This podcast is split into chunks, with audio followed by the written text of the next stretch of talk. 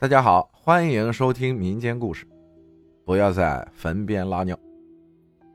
记得那是二零一五年或者二零一四年吧，刚满十八岁，高中毕业，第一次出去上班，就在成都找的一个餐饮店上班，做烧烤师傅。当天就直接上了班，晚上和同事回到宿舍。记得那个宿舍是租在一个很旧的老小区里，总共就八层。没有电梯，我们就住在里面一栋的第八层。房子是三室一厅。记得刚进客厅就看见一个梳妆台，在旁边对着墙面，镜子用报纸裹得严严实实的。我问他们，他们说这房子不吉利，有问题。我想他们也不清楚具体事情嘛。这里说一下，我们三个男的住的是一个房间。女的住一个，还有一间住的是两个一起上班的情侣。我们房间两张双人床靠墙，中间是过道。当晚我因为没有整理上铺，就临时睡到过道底下。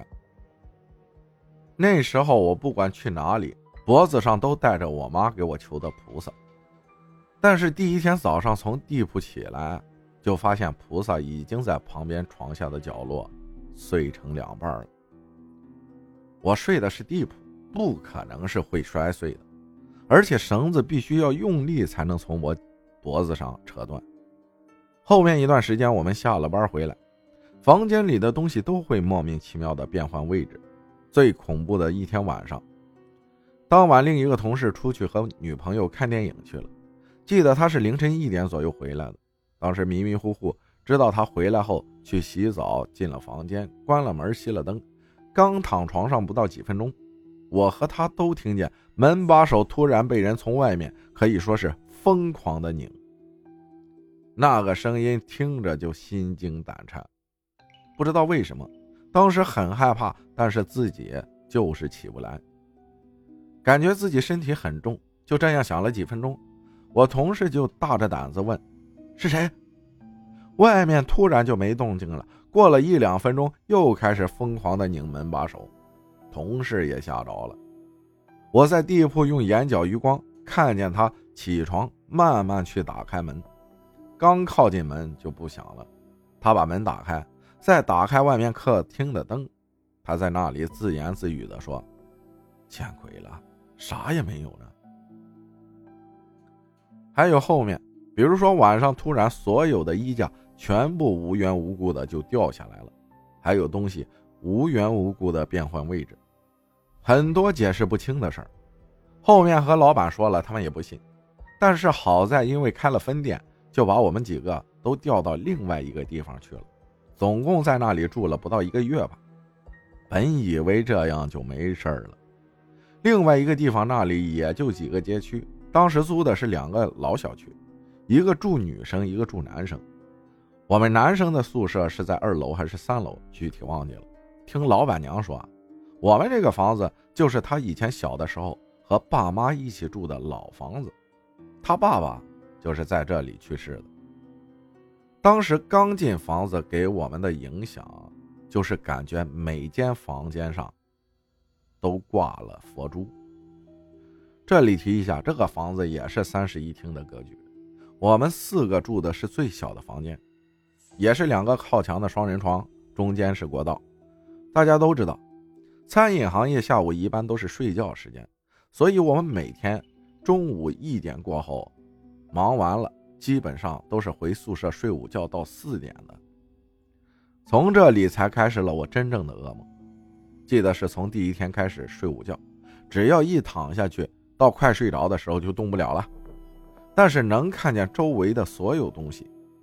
比如同事们在玩手机什么的，自己用力叫他们，他们就是听不见，感觉不在一个时空一样。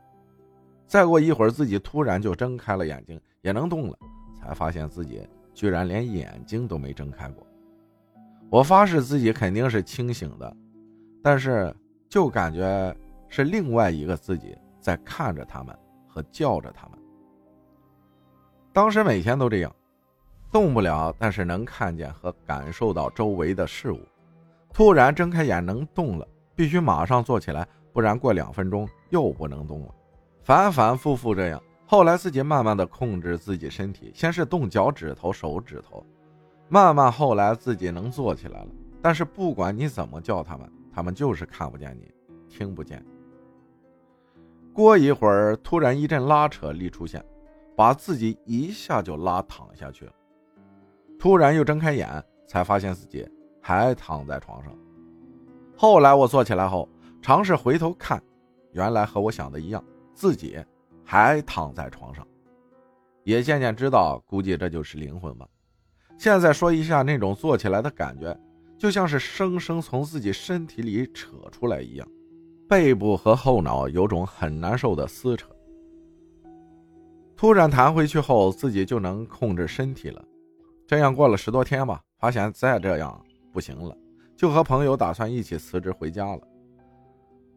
我们在那里住的最后一天晚上，记得很清楚。当时是凌晨四点钟，自己又被压动不了，在一番挣扎后能动了，我就坐起来叫我朋友和我换位置睡。他是睡在我隔壁那张床上的上铺。等我爬上他的上铺，下意识的看我下铺位置的时候，赫然发现我的床尾站了一个白衣服、长头发的人。当时都懵了。也不知道怎么就睡到早上了。起床，我第一件事就是去看我的床尾，发现那里什么都没有。本来我还想着，万一是他们挂了衣服在那里，让我看错了呢。后面就坐车回家了。当时想着回家后应该就没事了吧，但是后来越来越严重，也是每天被压动不了，都是半夜凌晨四点的样子。最初是醒来的时候。模模糊糊看见房门有个白衣服、黑头发的人站在那里，因为那段时间经常看见他，自己胆子也大了，想着管他呢，继续睡吧。但是在回家不到半个月的一天晚上，也是凌晨，突然就醒了，也是动不了，但是就听见脚步那个方向传来一阵很恐怖的喘息声。自己很用力的用眼睛去看，发现脚底那个位置的铺盖被顶得很高。像是有个人在里面顶着，当时吓得浑身发抖，就用尽全身力气想恢复自由，没想到他突然就从我头上一下就窜过来了。那个声音现在想着都无法形容，就是很恐怖的喘息声，自己也不知道是怎么的。在他顶着铺盖刚窜到我面部的时候，自己一下就能动了，跳下床，用最快的速度开了灯，刚跑到房门口，门。突然被什么东西用力一下就关上了。这里说一下，因为当时吓着了，所以每天睡觉都不敢关房门。等我把门打开的时候，我奶奶和我妈也是刚打开房门来到客厅。我们家是住在乡下，我爸在外地工作，所以家里只有我妈和我奶。当时他们把我带到我妈床上坐着，自己突然就开始流眼泪，怎么也止不住。而且双手也控制不住，老想抓东西，但是自己是清醒的，但是啊，就是控制不住，自己感觉是被一种很悲伤的情绪影响了。当时就是感觉自己很悲伤，很悲伤，所以眼泪一直在流，但是又知道那不是自己的情绪，自己不想流泪。我奶奶看见这样，就说我遇见东西了，然后把我的手指弄破。在我额头正中点了一下，就这样过了几分钟吧，自己就恢复正常了，也感觉不到那种情绪了。当时看了时间是凌晨四点发生的，当天晚上灯都不敢关，和我妈一张床睡的。第二天，我妈和我奶就出门说，是去找我们这边一个很出名的神婆。我妈回来和我说，她在车上的时候。都想着是不是真的，还有点不信这些人，但是，一到那里，那个神婆就把我妈想的什么都说出来了，还说我们家的位置和旁边的风水什么的。最重要的是，他连我之前在成都待了多久，被什么盯上了都知道，说的是一清二楚。具体什么事儿，我妈只和我说，我是被几个鬼盯上了，还带了一碗水回来让我喝了。后来那几天晚上，我妈和我奶都是神神秘秘的出门，回来后喝一口水再吐在我的脸上。过后就没出现过这些事情了。时间到了七年后的现在，二零二一年，自己已经结婚生子，一家人也搬到城里住了。记得是年初的时候，也是半夜凌晨四点，自己突然就醒了，然后就听见从房门口有脚步声，那种声音像是在一个很空旷的大厅里面穿着很硬的皮鞋发出来的声响，所以很诡异。当时模模糊糊看见一个黑影慢慢从房门口走到了我的床前，我睡在外面，我老婆睡在里面。当时一直努力的想叫出来，害怕惨了。就在还要靠近我的时候，我老婆一下把我拉了起来，说我发出的声音很是恐怖，把她也吓着了。后来听我老婆说，当时她发现我没对头的时候。恍惚看见窗外有一个人头在看着我们，我们住在十一楼啊，怎么会有人？第二天我妈才和我说，当年说被几个鬼盯上了不是主要原因，主要原因是这个。